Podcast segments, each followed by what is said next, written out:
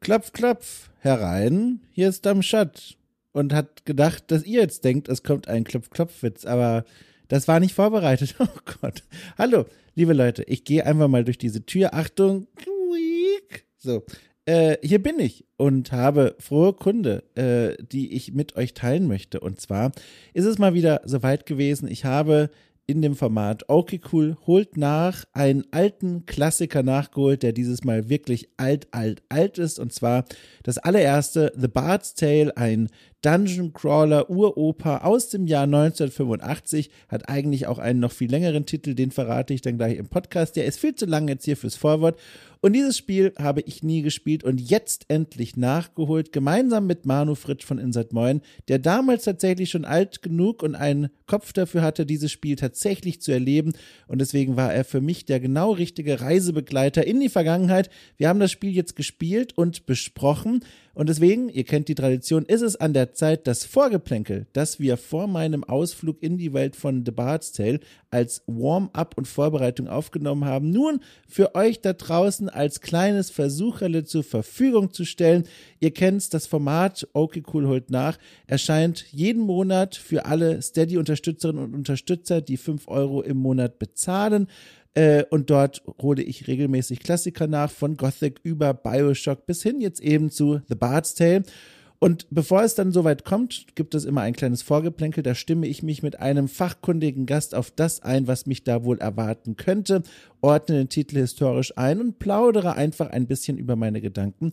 Und genau das haben wir jetzt auch wieder getan. Dieses Vorgeplänkel ist nun bereit für euch. Und wenn ihr anschließend die Hauptbesprechung von The Bard's Tale aus dem Jahr 1985 hören wollt, beziehungsweise die Besprechung ist aus dem Jahr 2023 natürlich, äh, dann werdet doch einfach Steady Supporter. Ich würde mich wahnsinnig freuen, denn dann kann ich euch nicht nur diese Hauptfolge in die Hände drücken, sondern auch eine ganze Menge anderer Podcasts, Interviewformate, Audioreportagen, Formate, die ich gemeinsam mit Lea Irion, Rainer Siegel und vielen weiteren Menschen bestreite. Da wartet eine ganze Menge auf euch. Schmökert doch einfach mal in dem Steady-Link, der in der Folgenbeschreibung verlinkt ist. Und ansonsten wünsche ich euch jetzt viel Spaß mit diesem Vorgeplänkel, dass ich auf einer Audioebene jetzt abtrenne von dieser Anmoderation mit einem von mir selbst gewählten und selbst produzierten Geräusch. Achtung, es kommt jetzt.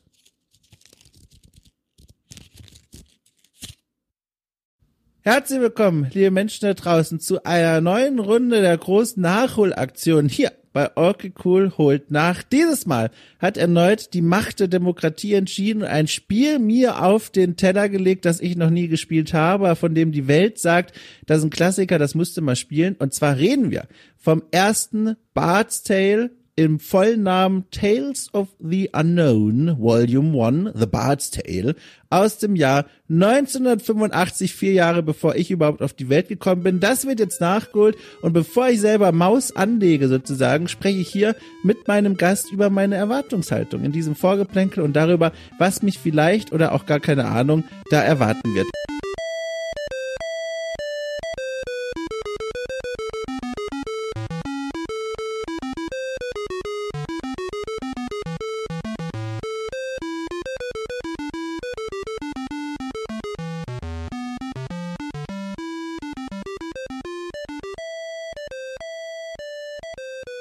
Und damit herzlich willkommen, Manu Fritsch von Insert Main.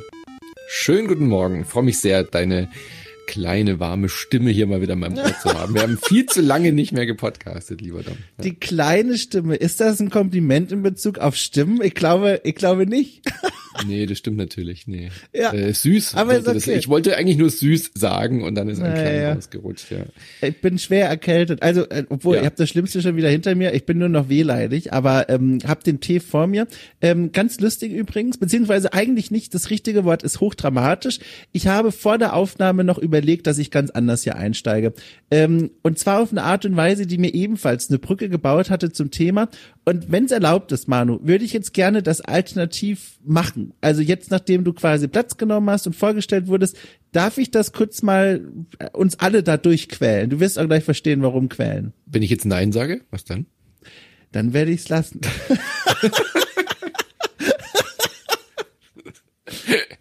ja, ich bitte darum. Gott sei Dank, hatte richtig Angst. Ach so, pass auf. Äh, also, Vorsicht, jetzt gibt's das. Tomorrow uh, Fear of Today will be gone. So, das war das Lied Bart's Song von der fantastischen unsterblichen Band Blind Guardian. Und apropos Ga Bart's Song, heute sprechen wir über Bart's Tale. Und ich wünschte, ich hätte doch Nein gesagt. Man sollte ja. einfach seinem Bauchgefühl folgen.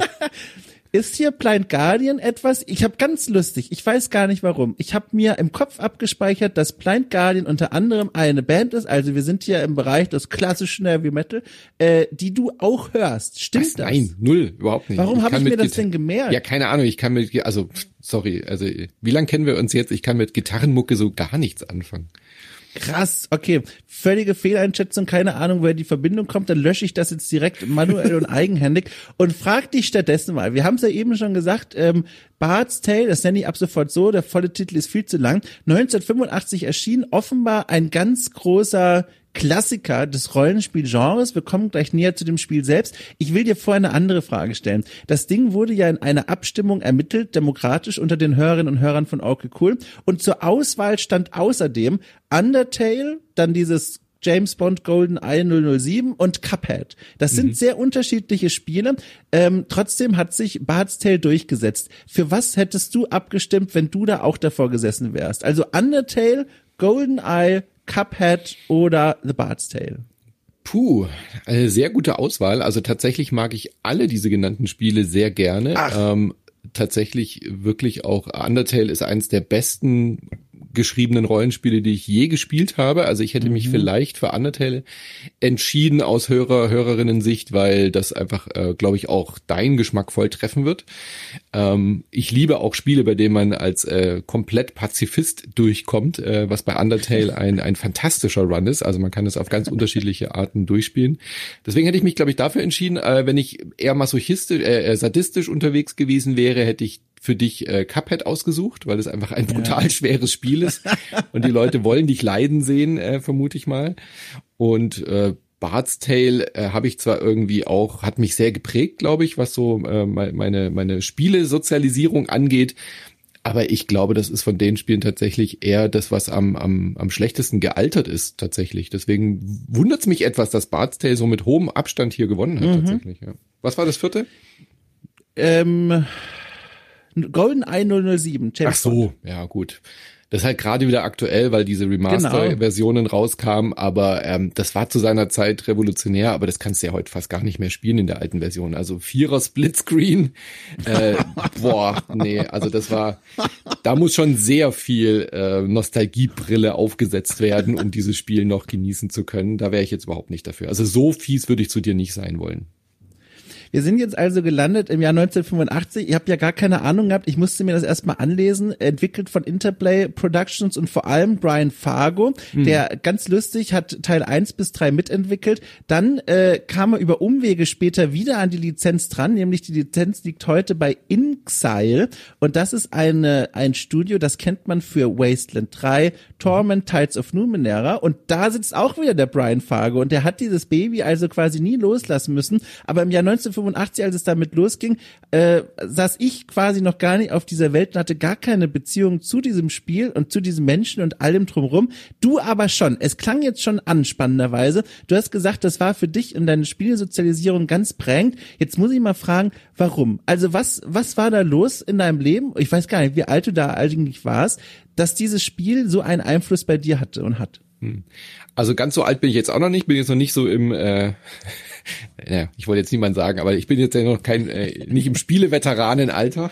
Sehr gut. ähm, da war ich auch noch, da war ich auch noch viel zu jung. Ich habe das irgendwann in den 90ern dann auch erst gespielt, wenn ich mich richtig erinnere, als ich meinen Amiga bekommen habe. Also ich war mit, ähm, ich bin 77 geboren, also ja. als das Spiel neu war, da hatte ich es noch nicht miterlebt. Ähm, ähm, auf dem Amiga später hatte man das Spiel natürlich, weil es war halt eigentlich ja eins der großen ersten Rollenspiele, die äh, uns da begegnet sind. Ähm, natürlich gab es auch so Sachen wie Wizardry und solche Geschichten, aber Bart's Tale haben alle damals gespielt, weil man sich halt für so High Fantasy und so interessiert hat. Das war ja auch das Alter, wo man dann vielleicht so ein bisschen ähm, mal das schwarze Auge ausprobiert hat. Also ich zumindest. Mhm. Ähm, AD&D war bei uns ja in Deutschland nicht so populär, also Dungeons and Dragons, aber das schwarze Auge war omnipräsent und deswegen dann irgendwie auch auf äh, Videospiel oder als Computerspiel etwas zu haben, was so in diese Rollenspielecke geht, das hat mich total angesprochen.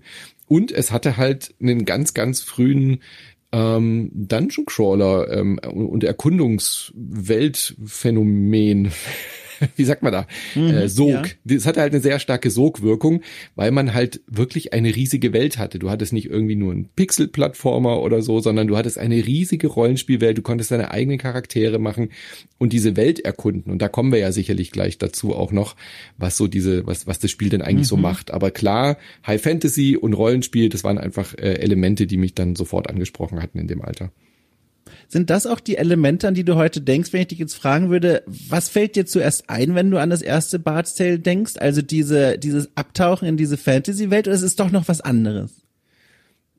durchaus auch, glaube ich, so eine technische Faszination, weil mhm. äh, es ist zwar ein, ein aus heutiger Sicht denkt man sich, was, das war irgendwie technisch revolutionär. Aber ich meine, wir hatten ja nichts zu der Zeit, ja. Also du musst überlegen, das lief ja sogar auf dem C64 ähm, und dann auf dem Amiga hatte man ja grafisch schon ein bisschen äh, mehr Möglichkeiten. Aber du konntest halt durch Skara Bray, so hieß diese Stadt, äh, in 3D durchlaufen. Und das war halt irgendwie mindblowing, nachdem man irgendwie nur so 2D-Spiele oder Text-Adventures kannte ist man da halt wirklich durch eine Stadt gelaufen. Klar, nur so kästchenartig und immer nur von, von ähm, ähm, Haus zu Haus sozusagen, aber trotzdem war das halt zu der Zeit irgendwie revolutionär. Deswegen, das ist das Erste, an was ich denke. Diese kleine Kachel links oben, wie so ein Guckloch. durch so einen Charakter, durch so, ja. also man hatte ja wie so ein äh, Character Sheet Bogen beim Rollenspiel ja. vor sich und da, wo das Charakterporträt ist, da war halt eine ganz kleine Briefmarkengroße Fläche und das war die 3D-Welt, in die wir äh, reingeschaut haben und die, äh, das, da hat, sich dann alles abgespielt, also die, die Action in Anführungszeichen, dass man da durch Dungeons und den Weinkeller ge, ge, ge, gegeistert ist und da die Monster äh, gekloppt hat, das war, das ist das Erste, an was ich denke, einfach diese Mini, dieses Mini-Guckloch in die 3D-Welt rein. Du hast schon gesagt, es ist ein Dungeon Crawler, ein Genre, ähm, das mich heute völlig begeistert. Ich habe extra mhm. nochmal meine Steam-Bibliothek gesehen, also lächerlich viele Dutzend Stunden heute verbracht, also nicht heute, aber in, in diesen Tagen mit äh, Spielen, vor allem wie Legend of Grimrock. Ne? Das ja. ist ja das Spiel, von dem man nachsagt, es hat den Dungeon Crawler in die moderne Welt geholt. Also die Idee mit einer kleinen oder vielleicht auch mittelgroßen Party, also einem Team aus Abenteurerinnen und Abenteurern, durch einen Dungeon, welcher Art auch immer, durchzulaufen, gerne auch so Grid based, also von Kachel zu Kachel und dann da gegen, gegen irgendwelche Monster oder was auch immer zu kämpfen und manchmal noch eine Tür und einen geheimen Schalter zu finden. Ja. Und ein anderes Spiel, was mich völlig begeistert hat, das ging leider so ein bisschen unter, Aeon of Sands, weiß nicht, ob du das auch mitbekommen hast, das ist jetzt auch, glaube ich, aus dem Jahr 2017 oder so, entwickelt von einem Entwickler-Duo, einer von denen Deutscher, der war auch hier mal zu Gast bei Orky Cool, ging ein bisschen unter, aber war auch ein Dungeon Crawler mit so einem Schwerpunkt auf Entscheidungen treffen und wie gehe ich mit Leuten um, denen ich in dieser Welt begegne, wie, wie verhandle ich mit denen, sowas. Wie ist es denn heute mit dir und diesem Genre? Hat das aufgehört irgendwann oder ist das nach wie vor eine Leidenschaft? Naja, also Grimrock hat mich auch total begeistert, weil es halt genau Geil. diese Mischung war, äh, wieder dieses äh, Gefühl von Bart's Tale, gerade auch mit diesem Gridlock-based Laufen. Das war ja, hat sich ja total retro angefühlt, aber es sah ja fantastisch aus und hatte aber gleichzeitig wieder eben diese Hommage an, an The Bart's Tale. Also das habe ich auch sehr, sehr gerne gespielt.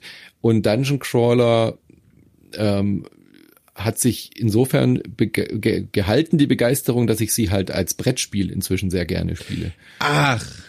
Also da habe ich quasi den, den Medientransfer gemacht. Äh, und Dungeon Crawler sind halt ein sehr, sehr, sehr starkes und beliebtes Genre im Brettspiel. Also Gloomhaven ist, glaube ich, so der bekannteste äh, Vertreter, äh, oh gilt Gott. überall als eins der besten Brettspiele. Und da hat man halt die, die, das, das Schöne, dass du halt mit einer Gruppe, also du spielst halt die Party jetzt nicht unbedingt alleine, so wie man es beim bei Bart's Tale und Co. macht, sondern bist halt mit zwei, drei Kumpels oder Freundinnen und äh, stöberst dann eben durch diesen Dungeon, aber genau dieses klassische, ah, looten und leveln und einen Charakter aufbauen und so weiter, das hat sich da gehalten, die Faszination.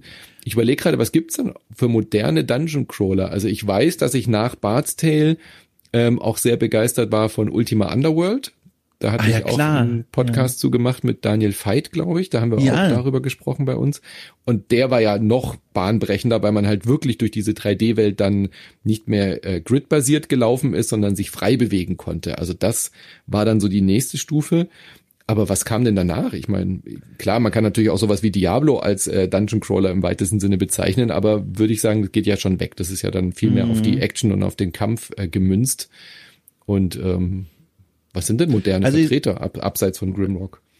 Also ich sag mal, wenn du Grimrock ordentlich spielen willst, hast du eh keine Zeit mehr stimmt, was anderes. So ging's mir zumindest. Ich weiß es ehrlich gesagt nicht, aber bei mir waren es vor allem diese beiden jetzt, also Grimrock und dann dieses Aeon of Sands, die haben mich also jahrelang im Grunde beschäftigt und immer wieder. Und bei Gloomhaven, du, ich bin hier wirklich, ich habe hier gerade einen richtigen Schauer, ich habe ihn immer noch. Ich habe einen richtigen Schauer bekommen, als du es ausgesprochen hast. Ich habe nie das Brettspiel gespielt, aber das gibt's ja auch mittlerweile als Ja. digitales Spiel. Und Das das, ist, also ich kann es nicht beurteilen, ich kenne das Brettspiel wie gesagt nicht, aber als digitales Spiel, ich krieg gerade Gänsehaut, weil folgendes, es man kann in diesem Spiel die Brettspielkampagne offenbar nachspielen, also man kann dann wirklich die exakt die Dungeons, wie man sie im Brettspiel hat, auch im digitalen Spiel spielen, rundenbasiertes Dungeon Crawler Ding, vor allem mit Karten wird das gespielt, also man es gibt da ein ganz ausgeklügeltes System, Figuren bekommen Fähigkeiten, Karten und die kosten was und so weiter und so fort. Und warum habe ich den Schauer? Ganz einfach, ich habe für die erste Mission, das, das, den ersten Dungeon und ohne Witz, da kommt irgendwann noch eine Podcast-Folge zu, weil ich mich das so lange beschäftigt hat.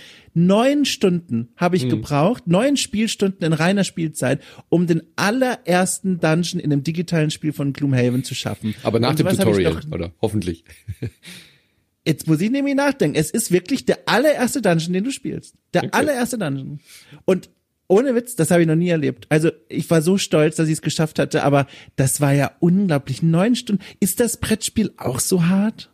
Es ist eine 1 zu 1 Umsetzung vom Brettspiel. Es ist wirklich komplett Krass. identisch. Ja, aber neun Stunden, da bist du ja schon eigentlich durchs halbe Spiel durch normalerweise. Weiß nicht, was Ich du da nicht. Also hast. ich, ich, ich habe gelesen So auf viel Reddit, Runden da hat man doch gar nicht. Da gehen dir doch die Karten aus.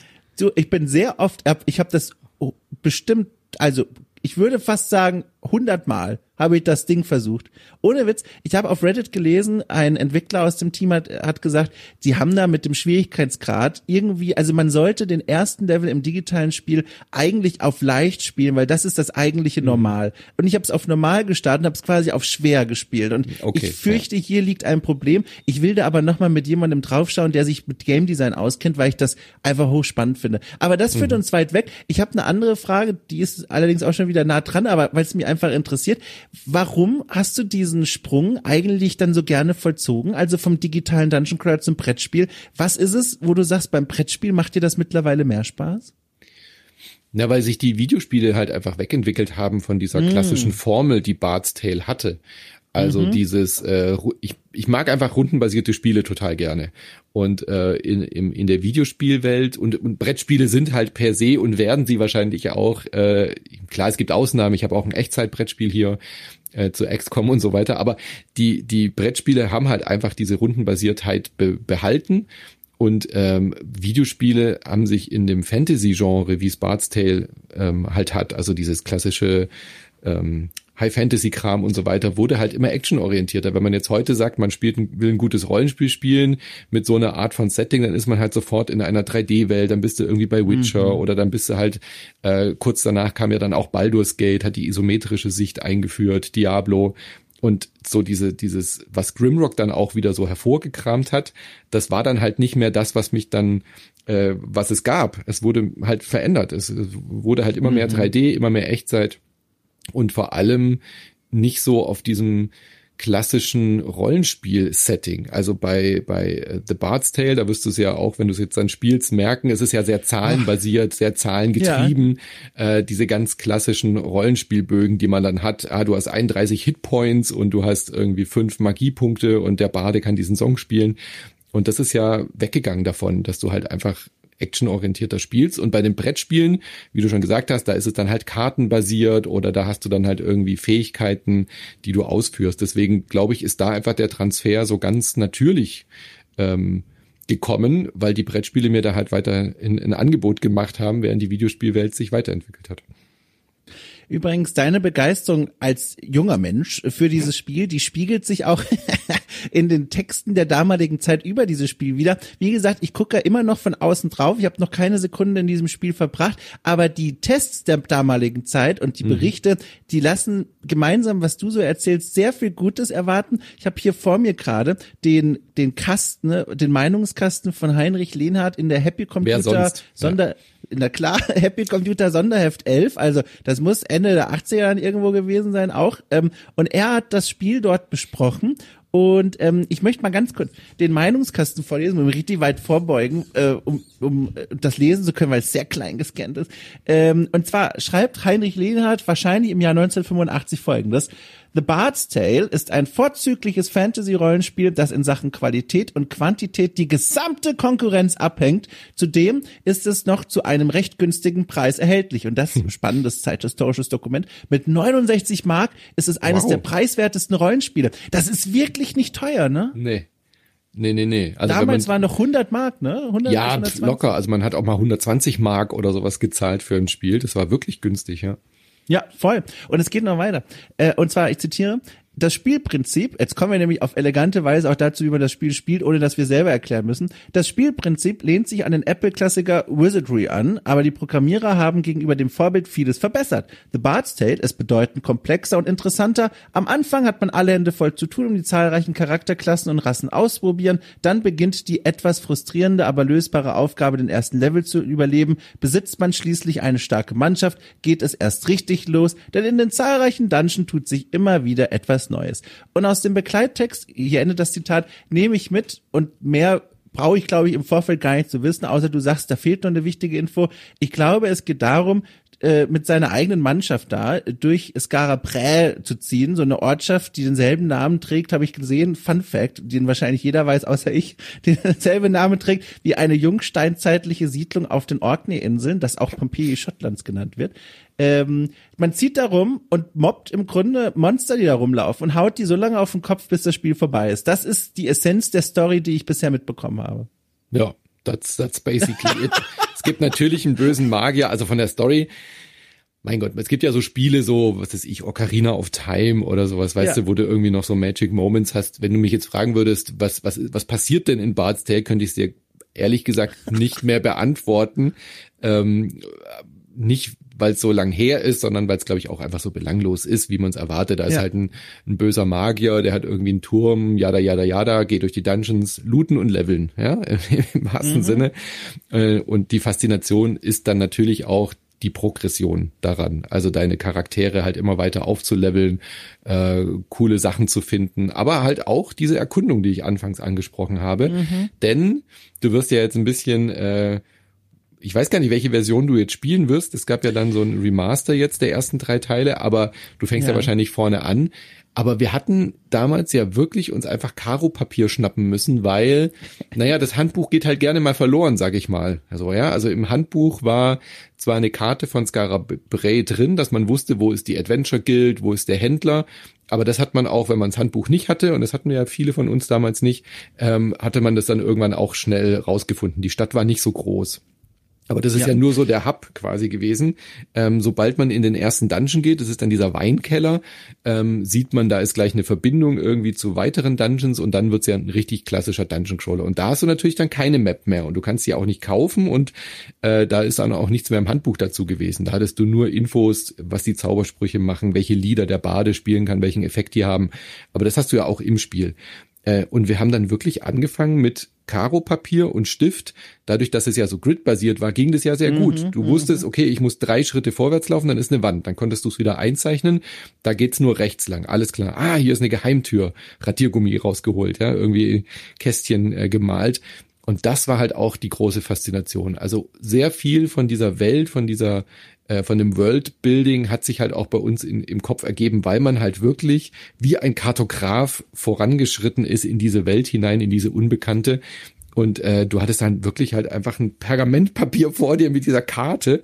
Und das, das ist schon auch cool gewesen, das einfach so zu machen, weil das dann dadurch auch noch mehr diesen, diesen Rollenspiel-Flair hatte, äh, ja. da was eigenes äh, zu machen. Und das kann man sich ja heute gar nicht mehr vorstellen. Ich würde kein Spiel mehr spielen wollen, was nicht eine Automap hat heutzutage. Ja. Aber zu der Zeit war das halt dann, ging halt nicht anders, ja da sind wir jetzt beim interessanten Punkt angekommen. Welche Version äh, ich spiele, äh, und zwar äh, habe ich mal geguckt, am einfachsten und tatsächlich auch momentan der direkteste Weg, dieses Spiel zu spielen, ist über die Bard's Tale Trilogy.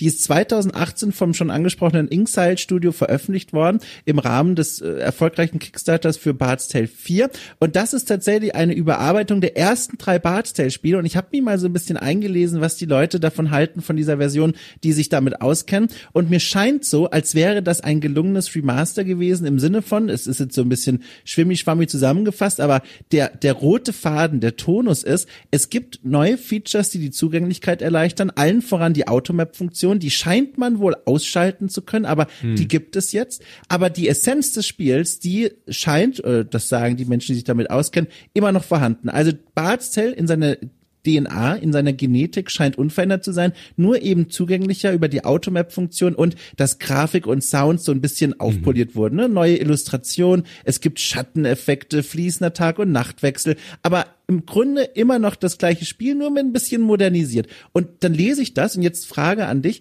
Ich habe für mich das Gefühl, das fühlt sich nach einer zeitgemäßen Art an, das Spiel zu erleben und trotzdem noch mitzubekommen, wie das Spiel im Kern funktioniert. Wie stehst du denn jetzt dazu? Würdest du sagen, Dom, auf keinen Fall hol dir einen Block und fang an, das zu malen oder, Nein, oder darf ich? Darf ich einfach modern? Also wenn du schon neun Stunden für den ersten Gloomhaven-Level brauchst, dann bitte nicht. Oh Gott.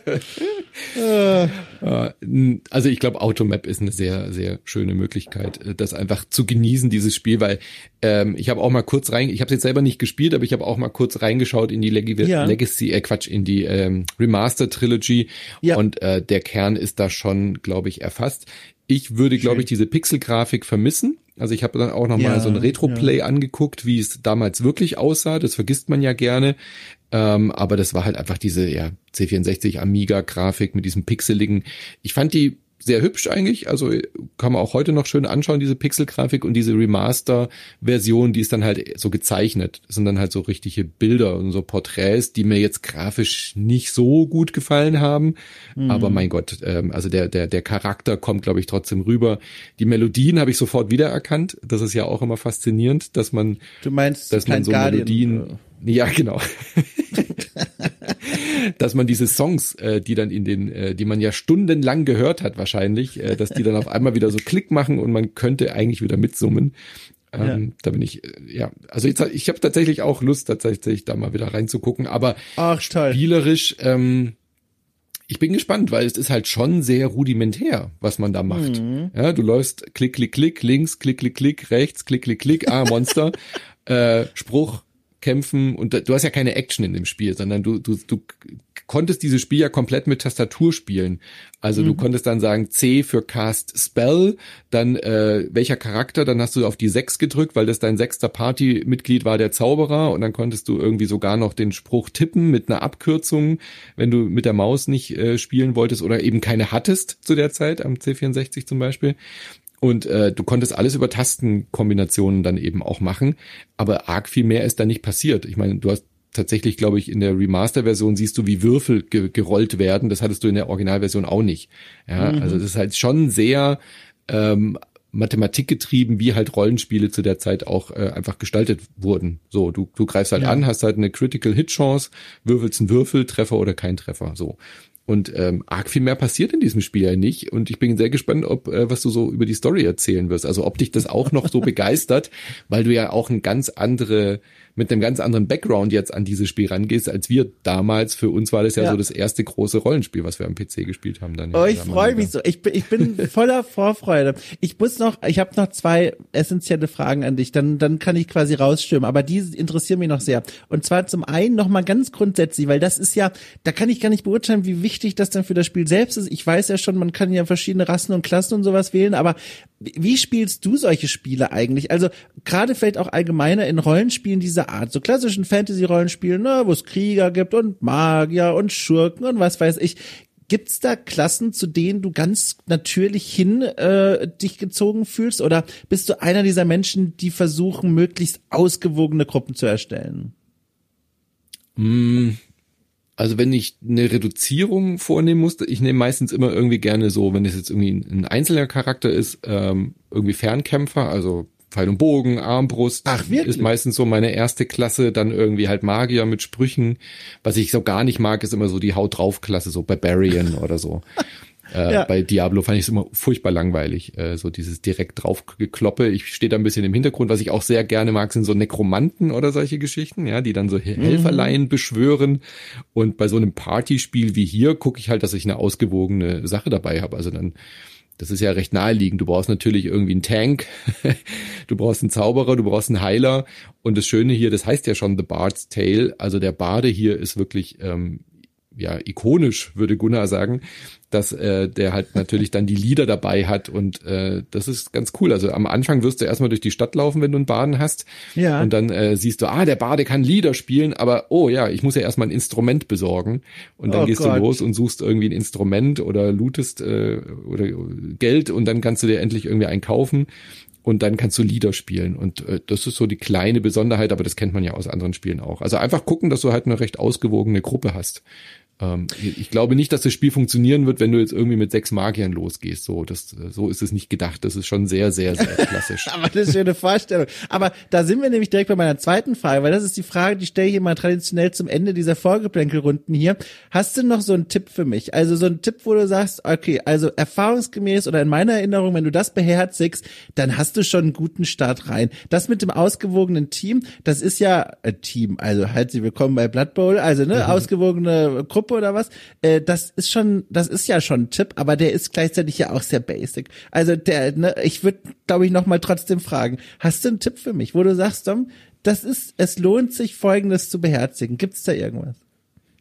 Naja, dadurch, dass man den Charakter ausrollen muss am Anfang äh, und man jetzt jetzt nicht irgendwie so ein balanced Start hat, kann es halt richtig scheiße laufen. Ach, so. Also du musst wirklich am Anfang bei der Charaktererstellung, wenn du das selber machen möchtest, das, du kannst auch eine ja. vorgefertigte Gruppe nehmen, ist vielleicht nee. jetzt auch keine schlechte Idee, dann kannst ja. du direkt loslegen.